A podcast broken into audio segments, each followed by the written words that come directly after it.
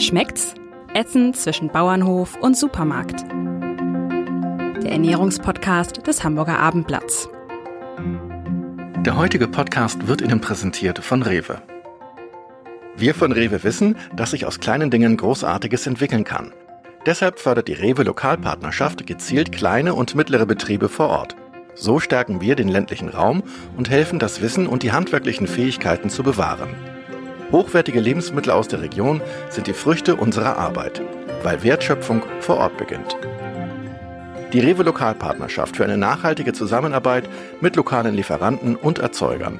Weitere Informationen unter regional.rewe.de. Ja, herzlich willkommen zu unserem Ernährungspodcast. Schmeckt's heißt er und äh, es geht um unsere Nahrungsmittel. Wo kommen sie her? Was passiert mit ihnen? Äh, was geschieht, bevor sie auf unserem Teller landen? Ähm, all solchen Fragen wollen wir bei Schmeckt's auf den Grund gehen. Und äh, das ist der zweite Teil. Wir haben einen prominenten Gast. Björn Hönig ist bei uns, Bäckermeister. Guten Tag. Herzlich willkommen. Danke.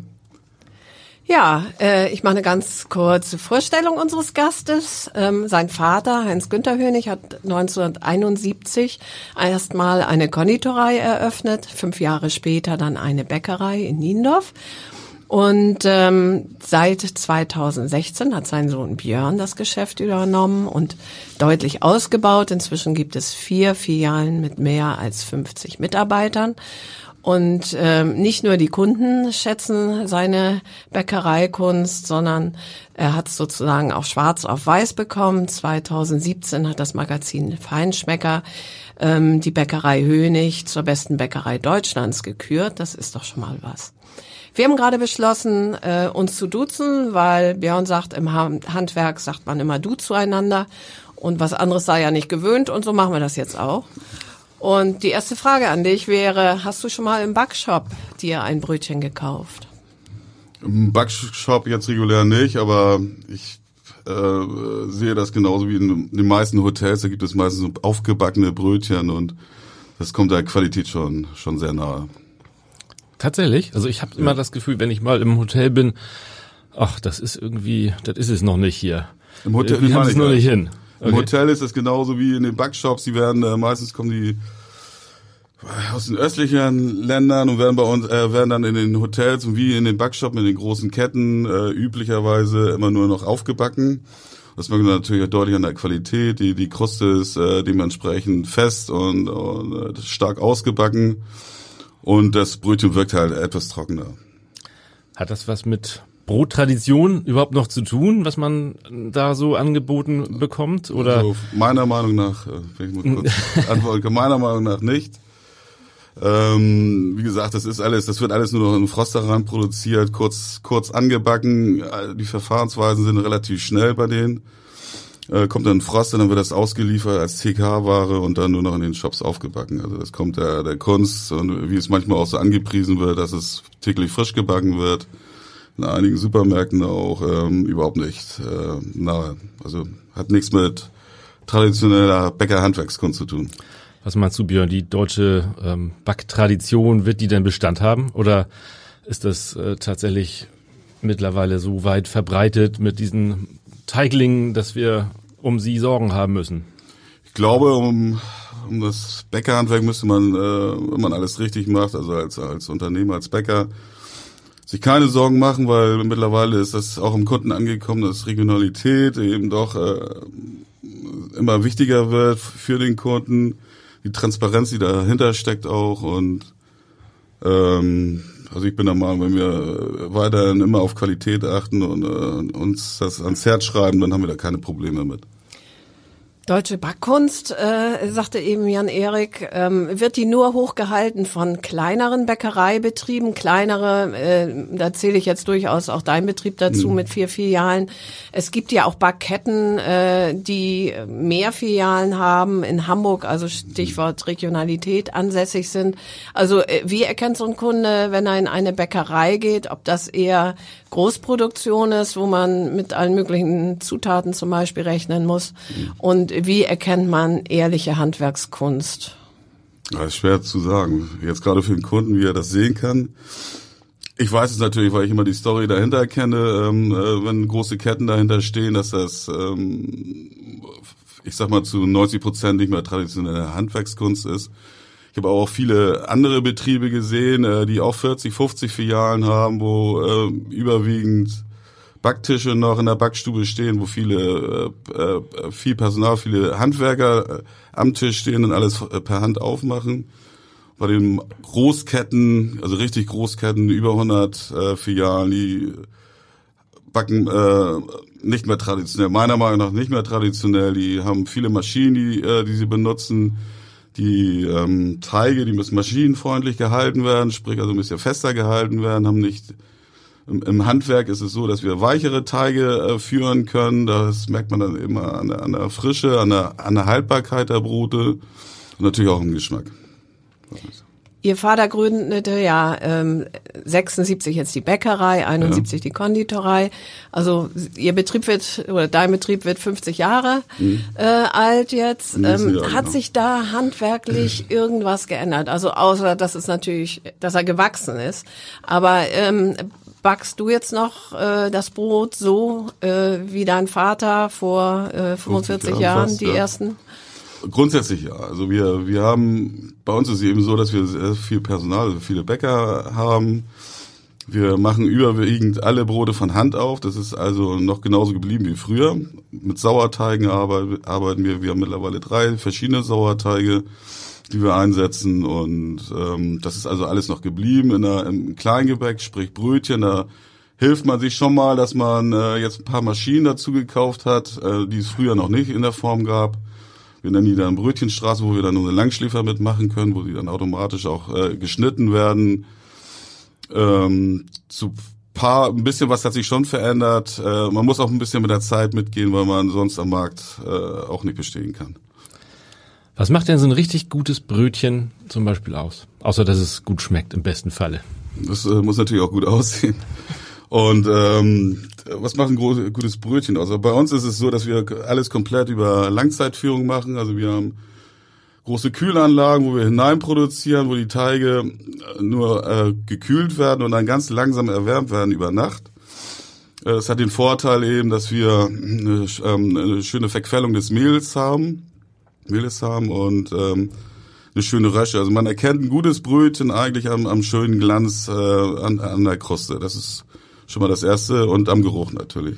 Mhm. Das heißt, eine der Hauptzutaten eines guten Brotes und eines guten Brötchens ist Zeit, richtig? Das ist die Zeit, nach wie vor noch, ja. Hast du sowas wie ein Reinheitsgebot? Also kommt in deine Brötchen oder in dein Brot nur Mehl, Wasser und Hefe und dann natürlich je nach Typ des Brötchens auch Körnerflocken, Früchte, Olivenöl, natürliche Zutaten, weil du schreibst ja in deinem Logo konsequent natürlich. Mhm. Also Zutaten wie Enzyme oder äh, irgendwelche Backhilfsmittel oder Farbstoffe oder sonst was können ausgeschlossen werden. Die können bei uns ausgeschlossen werden, genau. Das, äh, das machen wir eben nur mal in Handwerk. So, wir haben so gut wie keine ähm, Vormischung. Wir haben ein paar Saatenvormischungen, die wir einsetzen. Ähm, und grundsätzlich ist äh, Bestandteil immer nur Salz, äh, also Mehl, Wasser, Salz, Hefe. Dann haben wir äh, eben die Sauerteige, womit wir Qualität erzeugen können. Weizenvorteige, Pulisch, einen weichen Weizenvorteig. Was ist so, Pulisch? Pulisch ist äh, ein traditioneller weicher Weizenvorteig. Und ein Vorteig an sich wird etwas fester gehalten. Und ein Vorteig so. ist was? Vorteig ist, äh, wir setzen äh, heute den Teig an, da kommt ein bisschen Salz, bisschen Hefe rein, äh, sag mal 100, äh, ein Kilo Mehl, ein Kilo, äh, ein Liter Wasser und wird über Nacht geführt. Mit, ähm, ähm, wir haben ja im Mehl ist ja ein Lebensmittel, also äh, lebt das äh, dieser, dieser Rohstoff auch. Da sind Enzyme drin sowieso und die, die werden durch den den Vorteig aktiviert, so dass wir praktisch ähm, ähm, mehr Geschmack äh, dadurch äh, bringen wir mehr Geschmack halt in, in, die, in die Backwaren rein. Das heißt, Vorteig heißt einfach nur, dass der Teig lange Zeit hatte. Genau, wie Sauerteige mhm. auch, die können sich entwickeln, da ist nur das eben ähm, hervorgeheben, dass eine gewisse Säure entsteht. Mhm. Der Einsatz von Enzymen und anderen He äh, Hilfsstoffen, ist das für dich einfach nur sozusagen gegen die Bäckerehre oder äh, siehst du da auch gesundheitliche Risiko für die Kunden? Ja, ich, also ich sehe da keine gesundheitlichen Risiken. Nur ist es eben so, wenn man das äh, nicht unbedingt benötigt, äh, dann äh, und wir uns anders helfen können, eben sprich mit mehr, mehr ähm, Zeitaufwand, gute Teige herzustellen, dann äh, würde ich doch äh, eher natürlich bleiben und das eben selber steuern, als äh, mir das von irgendwelchen Firmen kaufen zu müssen. Ja. Nochmal eine Frage zu den Zutaten. Jan-Erik, dann bist du wieder dran. ähm, Danke. Ein, der Einsatz von Farbmitteln. Ähm, also es, es gibt ja äh, durchaus äh, Brote, die dunkler aussehen, als sie eigentlich von den Zutaten her aussehen müssten. Weizenbrote, die irgendwie eben leicht angedunkelt wurden, um mhm. gesünder zu wirken. Ist das nicht eigentlich Betrug am Kunden? Grundsätzlich ist es Betrug am Kunden, aber es ist, liegt auch ein bisschen am Kaufverhalten des Kunden, weil er dann sagt, so Mensch, das ist mir nicht dunkel genug, habt ihr da keinen Rocken drin? Und dann versucht sich da ein Bäcker oder die Industrie zu helfen, indem sie Malzmehle mit einsetzen. Wenn du jetzt so ein, sagen wir, nimm mal ein Olivenbrot. Ja. Ähm, wenn du das morgens im Laden hast, ähm, kannst du mal beschreiben, wie du oder was alles passiert, bevor es letztlich bei dir in der Auslage liegt? Genau. Also ich würde, also wenn ich jetzt morgen äh, Olivenbrot, Oliven Ciabatta oder normalen Ciabatta Brot äh, einen Laden haben möchte, mache ich heute den Teig. Da ist nur Wasser, Mehl, Salz, ähm, also Weizen, Salz, Mehl, Hefe, Olivenöl kommt da rein und äh, unser Dinkelfermentteig, das ist ein mildversäuerter äh, Dinkelferment, äh, Dinkelteig aus 100% Dinkelmehl. Der kommt rein, äh, der wird dann äh, zusammengerührt, kommt in Tonnen rein in die Kühlung und kann, hat 24 Stunden Zeit zu reifen. Das äh, spricht die Enzyme bilden Geschmacksstoff oder bauen äh, Mehrfachzucker in Einfachzucker um. Wie, wie, es wird so ein bisschen malziger, ein bisschen dunklere Krume kriegen wir dadurch und ähm, das Mehl wird halt äh, besser verquollen. So, und dann wird das am nächsten Tag ganz vorsichtig auf, auf dem Holztisch ausgekippt. Vorsichtig, ganz vorsichtig, also kaum angefasst, aufgearbeitet, damit die grobe äh, Krumenstruktur beibehalten wird. Und ja, genau. Und dann ähm, stehen die noch kurz in der Backstube, eine halbe Stunde bis Stunde. Und dann werden die schön heiß angebacken und äh, ja, heiß und etwas länger gebacken bei uns. Und ja, und dann sind sie demnächst dann im Laden. Dann finden wir uns aber am Morgen schon, oder? Das, dann finden wir uns äh, im vier okay. Stunden, 24 Stunden später mhm. wieder. Genau. Also die Nachtarbeit macht nicht nur der Bäcker, sondern auch der Teig. Auch der Teig, genau, so ist das. ich gebe ja zu, ich kaufe ab und zu, wenn es dann einfach pressiert mal irgendwie so ein verpacktes Brot im Supermarkt. Ja. ja? Da wundert mich dann, wenn ich es dann doch nicht gegessen habe, dass es auch Tage später noch so liegt und da ist und mhm. eigentlich sich gar nicht groß verändert hat. Das ist ja beim Bäckerbrot deutlich anders. Woran liegt das? Das ist eine sehr gute Frage. Ähm, also ich, ich kann da eigentlich nicht viel zu sagen. Also ich, ich bin der Meinung, dass da zum einen sehr viele Quellmehle eingesetzt werden. Quellmehle heißt, äh, äh, die nehmen sehr viel Wasser auf und geben das nach und nach wieder äh, für die Krume frei. Das ist wohl der eine Punkt und äh, dass sie vielleicht auch ähm, begast werden. Aber da will ich mich nicht raushängen. Ich, ich, ich habe selber Gott sei Dank nie in der Industrie gearbeitet und habe mich damit auch nicht richtig befasst. Aber man merkt es natürlich deutlich am Geschmack. Es ist nun mal eine sehr, sehr äh, flache Aromabildung beim Brot. Ja, das stimmt. Die Brote werden ja vor allen Dingen trocken. Ähm, also altbacken. gute Broten ist hm? oder altbacken, hm? genau, das ist das richtige Wort. Kann man das irgendwie verhindern, ohne dem Brot weh zu tun? Ja, man hat zwei, ein paar Möglichkeiten hat man schon. Ne? Die beste Möglichkeit ist nach wie vor ein Tontopf weil die Feuchtigkeit dann praktisch in den Ton, äh, Ton ist ja ein bisschen porös, da setzt sich ein bisschen die Feuchtigkeit ab, die vom Brot ausgestoßen wird und äh, wird dann in der Lagerung wieder dem Brot zugeführt. Das ist halt ein Kreislauf. Man kann es auch natürlich entgegenwirken, indem man ähm, Mischbrot ein Plastik nimmt. Da muss man nur darauf achten, dass es nicht unbedingt äh, der Sonne ausgesetzt wird, was dann äh, wegen, der, wegen dem feuchten Milieu ähm, schnell schimmelt. Nächste Möglichkeit wäre, wäre Kühlung. Würde ich vielleicht beim Schwarzbrot raten, beim äh, normalen Brot nicht, weil es doch gerade wegen dem Temperaturbereich 5 bis 6 Grad wird das Brot sehr schnell altbacken und trocknet dadurch eher auch eher aus. Also man erreicht das Gegenteil, wenn man es im Kühlschrank in, der, in der Kühlung eher das Gegenteil, am besten mit Raumtemperatur lagern und natürlich schnell essen.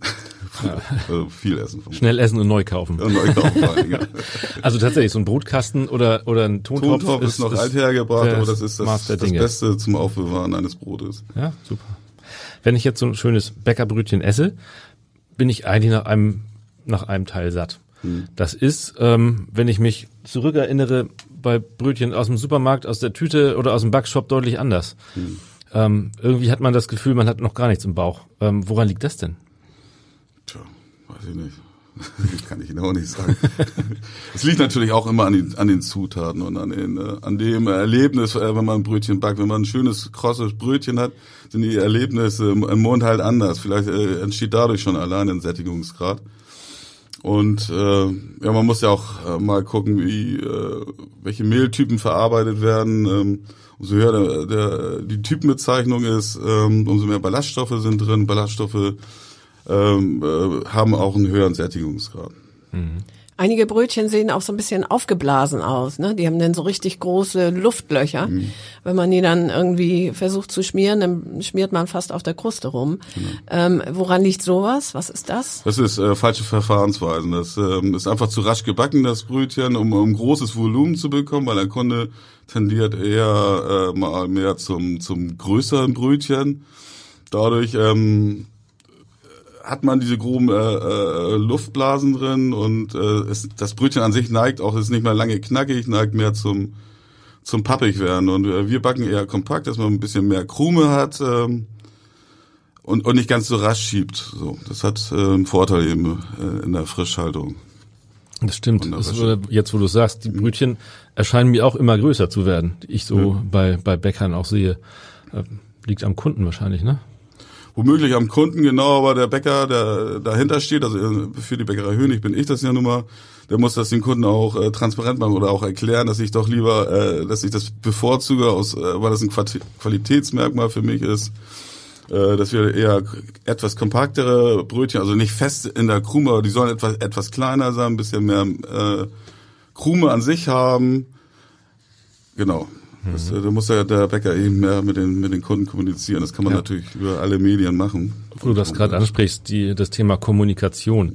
Ähm, ich glaube, bei vielen Menschen ist das Bewusstsein für Ernährung ähm, deutlich größer geworden. Bei weitem nicht bei allen, aber bei vielen. Äh, muss das Personal bei dir mehr mit den Kunden ähm, sprechen, erklären, was in den Brötchen drin ist, was die Unterschiede sind? Wird da viel gefragt? Also als früher auf jeden Fall. Das ist äh, ein, gut, ein großes Thema. Ähm, muss mehr Wert legen, äh, auch ähm, auf, auf, auf die Schulung der, der Mitarbeiter im Verkauf. Die sind ja, die werden ja als erstes äh, angesprochen. Und es ist auf jeden Fall äh, mehr geworden als früher. Viele fragen äh, auch nach, nach Nährwerttabellen und äh, was auch immer, wo man dann schon so als kleines Unternehmen dann schon mal, wie ich nun mal einer bin, dann schon mal ein bisschen überfordert bin. Also da, da, da, da muss man die Artikel einzeln so pflegen, die Kassen müssen besser ausgestattet werden oder mehr bearbeitet werden von einem. Das, das dauert ein bisschen mehr Zeit und da kann natürlich ein größerer, größere Firma wie, wie Ketten, die praktisch für solche Themen einzelne Mitarbeiter haben, natürlich schneller und besser reagieren. Aber da hänge ich ein bisschen hinterher leider. Ja, es äh, gibt ja auch so bestimmte Inhaltsstoffe von Getreiden, also äh, Gluten zum Beispiel. Andere Leute sind allergisch gegen auf Roggen oder sonst was. Auch das ist ja wahrscheinlich zunehmend ein Thema bei euch. Reagierst Ja. du da irgendwie drauf durch glutenfreie Brote oder Rezeptänderungen? Was Ja, kann man da gut. als Bäcker so machen? Als Bäcker, äh, wenn man natürlich Weizen oder Roggen verarbeitet, und das ist nun mal das meiste, äh, was wir eben verarbeiten, dann kann man kann man da wenig reagieren. Ähm, das Einzige, was wir eben machen, ist auch, da kommt wieder die Zeit ins Spiel, ähm, äh, dass wir die, äh, die Teige die, ähm, Zeit geben, sich zu entwickeln. Und äh, allein, ich, kann das jetzt nicht technologisch erklären, aber da, dadurch, dass wir Enzyme mehr Zeit haben, bestimmte Inhaltsstoffe abzubauen oder umzuformen, ist das Produkt bekömmlicher, als wenn man praktisch jetzt heute anfängt, einen Teig zu machen, drei Stunden später ist es im Laden. Und dann wird das einfach nur so durchgerauscht durch die einzelnen äh, Stufen äh, der, äh, der Produktion. Und was wir eben machen für die, die wirklich äh, allergisch, meistens sind das ja Unverträglichkeiten. Und diese Unverträglichkeiten kann man eben durch die lange Zeitführung, lange Backzeiten ähm, optimieren, so dass es bekömmlicher ist. Das merkt, das spürt man auch am Produkt. Und äh, für die, die wirklich allergisch dagegen sind, haben wir glutenfreies Brot. So, aber auch nur ein einziges Produkt und äh, das auf Bestellung und äh, das, Das heißt, es ist kompliziert, ein glutenfreies. sowieso und Brot es ist ja auch so, dass, dass ich ja nun mal Mehl verarbeite. Theoretisch, wenn man ganz äh, streng ist, muss man einen Raum haben, wo keine Mehle verarbeitet werden, in dem man auch glutenfreies Brot backen kann. Aus was wird es denn gebacken, wenn es nicht aus Mehl Es ist meistens aus, äh, möchte man vielleicht gar nicht hören, aus Quellmehlen, äh, äh, Stärke, nee, Stärke nicht, also aus, aus verschiedenen Quellmehlen. Was ist ein Quellmehl? Wie zum Beispiel Kartoffel, äh, Kartoffel, ah, okay. ähm, mm. kann man also als Quellmehle nehmen, mm. äh, weiß ich jetzt auch nicht. Also ich, ich kaufe das tatsächlich, das ist das einzige Produkt, muss ich in der Form jetzt mal sagen, dass ich als Sackware kaufe und das nur mit, ähm, mit, mit, mit Wasser, äh, kommt nur noch Wasser, ein bisschen Hefe rein und dann wird das gebacken. Gut, einfach nur um den Kunden, um, um die es nötig haben, sozusagen ja, genau. auch ist, äh, etwas anbieten zu können. Genau, man muss sich auch vorstellen, mhm. eine Bäckerei ist klein. Wenn man jetzt für alles die Rohstoffe vorrätig haben muss, dann, mhm. dann hat man dann schon irgendwann ein Problem. Also mhm. wir haben immer Platzmangel grundsätzlich. Mhm. Du sagst, Bäckereien, klar, sind, sind klein. Ähm, man hat das Gefühl, dass so das Bild der Bäckereien, wenn man jetzt vorm Tresen steht, sich äh, schon gewandelt hat. Eigentlich gibt's ja kaum noch Bäckereien, die jetzt ohne Kaffeeausschank belegte Brötchen, äh, so als kleines Café an der Ecke ähm, mhm. dastehen. Ist das ein Trend, der, der notwendig ist oder ist das einfach, weil es nett ist? Ja, es ist natürlich auch vom Kunden gefordert irgendwie. Und äh, wenn man die Möglichkeit hat zum größeren Laden, Ladengeschäft, Filiale, dann äh, dann kommt das automatisch, dass man äh, mit, mit, mit Kaffee, Kaffee und Kuchen bietet sich sowieso an. Also wenn man wieder auf das Thema Industrie möchte, es gibt kaum Filialen, äh, die wirklich so eine große, große Vielfalt noch an Kuchen hat, äh, wie wir das auch haben im Handwerk. Also bei uns ist es zumindest so. Und dann bietet sich das natürlich auch an, gleich äh, Kaffee anzubieten. Und ähm, es ist auch so, dass man äh, vom Umsatz lebt. Und es gibt Zeiten, wo wenig Umsatz ist, ist meistens die Mittagszeit, das kann, da kann man ein bisschen entgegenwirken, wenn man da ein paar Snacks anbieten kann im, im kleinen Stil. Und äh, da ist das schon irgendwie auch so gewollt von uns, dass wir, dass wir größere Geschäfte lieber nehmen als als ganz kleine. Mhm. Coffee to go ist äh, ohnehin mittlerweile überall zu finden. Genau. Wäre dir schön doof, wenn ihr es nicht auch anbieten würdet. Ne? Stimmt ja. schon. Genau. Wie stark hat denn das Coronavirus zugeschlagen bei euch? Also gerade in diesem Kaffeebereich und sich hin, nicht hinsetzen dürfen ja über Wochen oder Monate. Ja, es ist massiv gewesen. Also ich habe eine ein Geschäft, was stark davon betroffen ist, ist natürlich das Liefergeschäft, weil ich auch einige äh, Hotels, Kantinen, Kitas äh, beliefert habe. Jetzt äh, Gott sei Dank langsam wieder auch zurückkommen die meisten. Äh, da ist das Geschäft fast um um 60 Prozent ein, eingebrochen. Also ich musste, derzeit sind wir dann auch nur noch mit zwei Fahrzeugen, äh, haben wir dann nur noch ausgeliefert. Eine Tour habe ich komplett gestrichen. Und das auch nur aus gutem Willen. Also normalerweise hätte ich das ähm, sein lassen müssen, aber ich wollte meine Mitarbeiter, die auch gut sind, natürlich auch behalten. Und äh, das zweite Geschäft ist die Hafen City, ein großes Café, was eigentlich auch von Touris ähm, gelebt hat und äh, die äh, dort, das sind, das sind natürlich auch sehr viele, die dort arbeiten, Büros, die dann äh, nach wie vor dann auch nicht besetzt wurden. Und da haben wir auch fast 60 bis 70 Prozent Einbußen gehabt. Da habe ich das komplett runtergefahren, da hatten wir nachher nur noch bis 1 Uhr auf. Das waren auch nur noch 400, 500 Euro in ein Geschäft, wo man schon fast 10.000 Euro Miete zahlt. Boah. Das tut natürlich äh, wahnsinnig weh. Und ähm, die anderen Geschäfte, bei denen ging das eigentlich noch. Ich habe noch einen Geschäft in Tibak und einen hier in der Papenreihe in Ninov. Und da hatten wir einen Verlust von 20 Prozent gehabt, auch wenn immer eine große Schlange draußen stand. Äh, ist es natürlich so, dass der ganze Abverkauf etwas langsamer war. Und, äh, und dann noch ein Geschäft im, im reinen Wohngebiet. Das ist noch so ein kleines Geschäft, äh, wie man das früher kennt, in Barmbek. Und das hatte sogar einen kleinen Zuwachs gehabt, muss man dazu sagen. Ja, weil die Leute eben dann nicht mehr irgendwie Ausflüge machten und so, genau, sondern viel zu Hause waren und richtig. höchstens mal einen Spaziergang irgendwie ja. machten. Also in, in, der Summe war das ein deutliches äh, Verlustgeschäft. Musste auch alle Fördermittel äh, nehmen, die, äh, ähm, die angeboten wurden, um auch äh, Kredite aufnehmen, die man dann zurückzahlt in zehn Jahren, nur um äh, praktisch am, am Leben zu bleiben. Und Kurzarbeit für die Mitarbeiter? Kurzarbeit habe ich, wie gesagt, eben nicht gemacht. Ich wollte, ja, äh, wollte alle behalten und ähm, waren immer ein bisschen mehr besetzt, aber das äh, wollte ich unbedingt vermeiden. Erstmal, mhm. ja. Mhm. Björn, was muss denn richtig gutes Brötchen denn eigentlich kosten? Wenn ich mir jetzt diese Tütenware im, äh, beim Discounter angucke, ähm, ist es unglaublich günstig. Also ja. klar, wir haben es besprochen, das ist natürlich nicht handwerklich hergestellt, aber äh, dennoch die Frage, ein gutes Brötchen, was, was muss es kosten und was darf es vielleicht auch kosten? Ja, es muss auf jeden Fall so viel einbringen, dass wir eben alles bezahlen können. Und äh, das ist eben auch wegen äh, gegenüber der Industrie ist eben immer so, dass wir viel äh, hohe Personalkosten haben, äh, weil wir weniger Maschinen einsetzen. Wir machen arbeiten ja auch immer viel von Hand. Wir haben alleine schon in der bei mir, wir sind ein Kleinstbetrieb mit vier Filialen und ca. 40 äh, Liefergeschäfte. Da habe ich äh, in der Bäckerei mit Konditorei 15, 16 Mitarbeiter und äh, die müssen alle bezahlt werden. Die Mieten sind sehr hoch, wenn man kein Eigentum hat. Dann äh, muss man auch die Geräte äh, dazu nehmen. Man muss einen Ofen kaufen. Äh, ich habe äh, drei Häuftöfen, einen, äh, einen Steckenofen noch dazu. Die kosten zusammen äh, knapp 300.000. Die ganzen Kühlanlagen, damit wir schöne äh, lang, über Langzeitführung äh, alles äh, produzieren oder äh, backen können. Äh, das kostet auch mal 250 bis 300.000 Euro in der Größe, wo wir jetzt sind.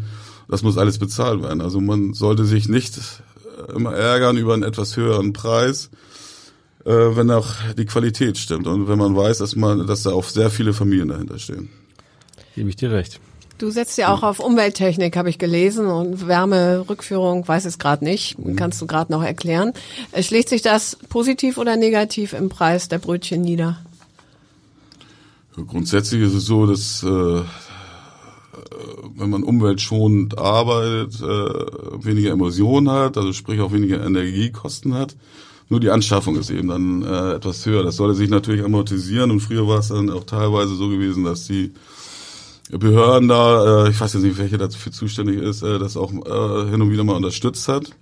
Bei mir hat das leider nicht funktioniert, weil ich den Ablauf nicht eingehalten habe. Ich habe äh, sprich einen Kaufvertrag vorher unterschrieben und dann drei Monate später äh, wurden die geliefert und das muss eher, eher umgekehrt laufen. Das muss erstmal von der Behörde abgesegnet werden, Kaufvertrag unterschreiben und dann kriegt man auch einen Zuschuss, wenn man Emissionen einspart. Aber grundsätzlich ist es ja äh, politisch wichtig und für einen selber wichtig, dass man weiß, dass man auch für die Umwelt ein bisschen was tut. Mhm. Nochmal eine staatliche Frage sozusagen, bon Bonpflicht. Ist das für dich ein Problem oder eher weniger? Es wurde ja gerade bei den Bäckereien am Anfang äh, ziemlich gejammert Ja. und kilometerlange Zettelchen vorgezeigt. Wie sieht das bei dir aus? Wie siehst du Ja. das? Grundsätzlich ist das natürlich Blödsinn, wenn man einerseits die Umwelt schonen will, die andererseits äh, mehr Papier äh, f- f- ähm, verarbeitet oder im Grunde eigentlich nur für die Tonne ausdruckt. Ähm, aber pff, weiß ich nicht. Also mir fällt das äh, ehrlich gesagt nicht so auf. Das ist halt so, wie es ist. Und äh, unsere Kassen sind sowieso schon so ausgelegt, dass permanent Bons rauskommen. Ja, also keine große Änderung dann ja Äh, auch. Im Grunde keine große Änderung. ja. Deutschland ist ja Brotweltmeister, traditionell und äh, im, im Abo, glaube ich, ne? Immer schon. Äh, liegt das an der Sortenvielfalt, die es hier gibt, äh, an, an der Pflege der Handwerkskunst? Oder was würdest du sagen, macht Deutschland nach wie vor zum Brotweltmeister? Zum einen ist es äh, die Vielfalt. Äh, wir haben, glaube ich, über 3000 Sorten Brot, wo natürlich immer eine Zutat, äh, die verändert wird, gleich neues Brot erzeugt in dem Fall. Ähm, das ist das eine, aber wir ähm, wir leben das, glaube ich, auch eher. Wir äh, gerade in Süddeutschland ist eine Brotzeit wird, wird ganz hoch geschrieben. Da freut man sich richtig drauf, wenn man mit der gesamten Familie dann äh, ein schönes Brot mit einem guten Aufschnitt essen kann, ein bisschen Obst, Gemüse dazu. Und ja, das macht es, glaube ich, aus. Und es ist ja auch so, wenn man, ähm, es ist, finde ich, vom Körper nimmt, nimmt man das auch gut auf, man verträgt es sehr gut, als wenn man immer permanent immer nur abends äh, warm essen sollte oder äh, macht. Wir waren eben bei den Problemen, die das Coronavirus verursacht hat. Gibt es sonstige behördliche Vorgaben oder Regulatorien, die dir wehtun sozusagen, sei es wirtschaftlich oder dass eben äh, bestimmte Regeln einzuhalten sind, die einfach nur nerven? In Bezug auf Corona? Nee, nicht auf Corona, äh, ganz äh, so ganz allgemein. Also man kennt es ja zum Beispiel im Medizinbereich, wo dann ein Arzt sagt, ich mache inzwischen mehr Buchhaltung, als dass ich Patienten behandle. Also äh, gibt es da so Dinge, die dich nerven, wo du sagen würdest, äh, uns wird das Leben auch ein bisschen schwer gemacht? Sicherlich. Also ja gut, das ist vieles ist auch notwendig. Bloß wenn man die Vielzahl sieht von so einem kleinen Unternehmen, wie gesagt, man muss immer trennen. Groß, äh, eine große Firma kann da vielleicht einstellen, äh, die ganzen Hygienemaßnahmen, die ganzen Schulungen, Arbeits, ähm, Arbeitssicherheitsschulungen, Hygieneschulungen, ähm, macht. Bei, bei uns ist es so, viele machen das selber oder die holen dann noch einen externen dazu. Das, äh, dann wird ein kleiner, äh, wird der Betrieb erstmal stillgelegt. Man muss die Mitarbeiter schulen und so. Das kostet natürlich ein bisschen Zeit, Nerven. Ist aber auch notwendig, bin ich der Meinung. Und ja, also ich, ich kann jetzt nicht sagen, dass, äh, dass mir außer das Finanzamt doch vieles ähm, vieles ähm, äh, schwieriger macht, als es tatsächlich ist. Das kann ich nicht sagen. Also es ist vieles notwendig. Genau, notwendiges Übel, wie man Notwendiges so schön Übel, sagt, ne? ja, ja leider. genau. Wie sieht's denn bei dir eigentlich mit dem Nachwuchs aus? Gibt's da noch äh, genug Bewerber, Kandidaten? Nachwuchs ist, ja, ich, ha- ich habe äh, ein paar Kandidaten, äh, die sich bei mir mal beworben haben. Es ist leider bisher noch nicht zum Abschluss gekommen. Ich muss auch dazu sagen, dass ich, äh, ich bin ja auch erst seit viereinhalb Jahren selbstständig. Mein Vater hat das vorher gemacht und hat vieles auch selber lieber machen möchten äh, damals, äh, als mir zu zeigen. Also bin ich jetzt im Moment in der Entwicklungsphase noch und habe äh, wenig Zeit, äh, mich auch um Lehrlinge zu kümmern. Aber es bewerben sich nach wie vor noch welche und äh, das ist aber das Thema, dass wir da ähm, ähm, viel nachzubessern haben. Also gerade ich, ich muss auch mal sehen, dass ich äh, wieder äh, die Jüngeren ähm, die Chance gebe, das, das Handwerk zu lernen, weil das ist ein schöner Beruf. Ich kann das auch nur von mir sagen.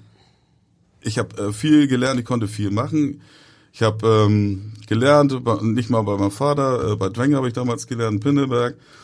Dann habe ich kurz bei meinem Vater gearbeitet, dann hat es mir ein bisschen gekracht wieder mal und dann äh, ging es dann halt los, dass ich in die Welt raus bin. Ich habe Saison gearbeitet auf Sylt, am Tegernsee. Äh, äh, dann bin ich mal ein äh, deutsches Brot, äh, habe ich deutsches Brot gebacken in Athen. Ich habe auf, auf Hotelschiffen gearbeitet und dann bin ich in, in Rheinland reingefahren und habe da mal äh, in verschiedenen Betrieben gearbeitet. Es ist interessant, ich kann es jedem nur raten, äh, das mal in Betracht zu ziehen, weil es ein gutes Handwerk ist, man arbeitet mit, den Händen, man sieht jeden Tag, äh, was man geleistet hat. Äh, es ist oftmals nicht so ähm, bei den anderen äh, Berufen. Ja, und ich hoffe, dass es ein bisschen besser wird. Also ich habe tatsächlich auch Probleme jetzt, junge Bäcker zu finden, die äh, mal einen kleinen Wachstum da so ein bisschen, bisschen äh, äh, nach vorne bringen. Ja. Du hast gesagt, du warst äh, in Sachen Brot und äh, Bäckerhandwerk äh, bist du viel gereist. Ja. Gibt es denn eigentlich Unterschiede in der Art und Weise, wie ein bayerischer Bäcker ein Brot backt und wie es ein Hamburger tut? Ja, also ich, ich würde sagen, ähm, auf jeden Fall ist es so, in, in Süddeutschland, gerade in Bayern, ist es so, dass sie sehr viel äh, mit Brotgewürzen arbeiten. Das ist äh, vom Geschmack her sowieso immer ein, äh, doch ein kräftigeres Brot. Die haben ihre Finchgauer, da ist, äh, ich glaube, Fenchel drin, äh, dann, dann äh, viel äh, machen sie mit Kümmel, also wir auch allerdings. Also wir aber speziell jetzt, die Bäckerei Hönig machen ein paar Kümmelbrote. Die arbeiten mehr mit Brotgewürz und äh, die Sauerteige sind auch etwas kräftiger von, von ihrem Geschmack her. Ist schon, schon, schon ein Unterschied von Region zu Region. Kann man schon sagen, ja. Du hast ja dankenswerterweise Brot und Brötchen mitgebracht. Ähm, mit denen ist der Kollege schon entschwunden. Ich Ja. hoffe nicht allzu weit. Ähm, was hast du uns da in der Tüte mitgebracht? Ja, ich habe einmal ein Tessiner Landbrot mitgebracht. Das äh, ist noch ein relativ junges Brot von uns. Das haben wir mal eingeführt. Das ist äh, auch sehr beliebt geworden. Es ist ein, ein Weizenbrot ähm, mit, der, mit der Type 550. Das ist ein Ausmalungsgrad oder das ist die Bezeichnung eigentlich. Und man kann erkennen von der Type, wie viel wie viel Ballaststoffe da drin sind. Also äh, mit 550er Mehl und 1050er Mehl eine Mehlmischung und den Fermentteig von uns drin. 30 Prozent vom Mehl wird versäuert. Und also es ist ein kräftiges Brot an sich, hat eine lange Teigführung und äh, wird auch sehr, sehr kräftig ausgebacken, hat äh, schon fast eine rot ins Schwarz gehende äh, Kruste. Dadurch eben sehr aromatisch und, äh, und sehr, äh, hat eine sehr schöne Frischhaltung trotz Weizen. Äh, dann habe ich nochmal ein Ciabatta mitgebracht mit Tomaten, getrockneten Tomaten in Öl eingelegt. Auch sehr, sehr lecker. Die Verfahrensweise haben wir schon besprochen gehabt mit den 24 Stunden Teigführung. Und ein Tiroler Brot, und da sind wir schon wieder bei den Süddeutschen ähm, oder Südländern. Das ist ein, äh, ist ein 100% Roggenbrot. Ein schön kräftiges äh, mit, äh, äh, mit einem Hauch von Kümmel gemahlen drin. Lecker. Sehr lecker, ja. Kann ich nur empfehlen. Ja, wir freuen uns schon drauf, glaube ich. Ne? Ähm, du sagtest vorhin, du bist viel rumgereist. Wo wird denn das Brot am meisten wertgeschätzt? Ich würde jetzt mal die These aufstellen in Süddeutschland. Das hat sich so ein bisschen so angehört. Ja. Aber ähm, du hattest ja Athen, hast du mitgenannt. Ähm, also wo ist die Wertschätzung für deutsches Brot oder für das, was du da verkauft hast oder angeboten hast, ähm, am größten gewesen? Also ich muss sagen, das ist tatsächlich bei uns. Hui. Also bei uns speziell, weil wir echt sehr viele Sorten haben. Ähm, aber wo es wirklich auch groß geschrieben wird und wo auch dunklere Mehle verarbeitet äh, werden, mehr ist ähm, doch äh, schon Bayern. Also möchte ich schon sagen. Also das, was ich kennengelernt habe. Ich habe im Rheinland nochmal äh, gearbeitet, da sind mehr die helleren Brote, ähm, die dort gegessen werden. Bei uns ist irgendwie so ein äh, findet es so wie so ein Tiegel, wo alles äh, so zusammengeführt wird und wo eigentlich, also Norddeutschland wird auch immer viel Brot gegessen. Mhm. Kuchen. Und, und Bei Kuchen, Kuchen sieht's ähnlich aus, oder? Genau, ja. Muss nicht mal von dich auf andere schließen. Wir sind eingestiegen mit der deutschen Backtradition ja. und äh, da sagtest du ja auch, dass die handwerklichen Betriebe, die leben. Ähm, äh, wie ist es dann eigentlich mit der äh, Anzahl der Betriebe zum Beispiel in Hamburg? Also werden es weniger Betriebe durch diese ganzen äh, Konkurrenz, dass man im Prinzip an jeder Ecke und an der Tankstelle Brötchen kaufen kann? Oder ist, ist, würdest du sagen, das ist äh, eine gesunde Struktur, die auch in 20 Jahren eben äh, in allen Vierteln der Stadt äh, gute Brot, Brötchen und Kuchen äh, liefern wird? Hm. Ja, ist schwierig. Also ich, ich bin der Meinung, dass äh, wir schon darunter zu leiden haben, dass äh, Brot und Brötchen teilweise sehr, sehr günstig oder hinterhergeworfen wird. Wobei man ja sagen muss, äh, Brot ist ja wirklich ein, ein gutes Produkt und äh, mit, mit viel, viel Arbeit verbunden, also muss es auch seinen Preis haben. Das ist das eine. Und ich bin auch der Meinung, dass ähm, doch Kleinstunternehmen, die äh, vielleicht nur eine Filiale haben und ganz wenig Liefergeschäfte haben, dass die doch äh, darunter sehr stark leiden. Das fängt ja schon damit an, wenn die dann mal wegen eine Baustelle vom Laden haben und das keiner mehr da parken kann, dann ist meistens für so einen kleinen Betrieb schon wieder Schluss. Und da muss man schon aufpassen. Man muss als Kunde schon darauf achten, äh, wo man kauft. Das mache ich auch, wenn ich auch in, in Einkaufsmärkten gehe, achte ich schon darauf, wo ich kommt die Milch her oder äh, wie auch immer das Fleisch. Ähm, das, also das kann ich nur jedem äh, ans Herzen legen. Passt auf oder unterstützt das Handwerk, die Regionalität, damit wir doch eine gesunde Vielfalt auch in Hamburg beibehalten können. Ich finde, dass du ein überragendes Schlusswort gesprochen, Björn. Das war Dankeschön, Dankeschön. gar nicht geplant, aber, aber sehr, sehr interessant. War schön, dass du da warst. Ja, Dankeschön. herzlichen Dank Besten für Dank. den Besuch. Hat mich auch gefreut. Schön. Weitere Podcasts des Hamburger Abendblatts finden Sie auf abendblatt.de slash podcast.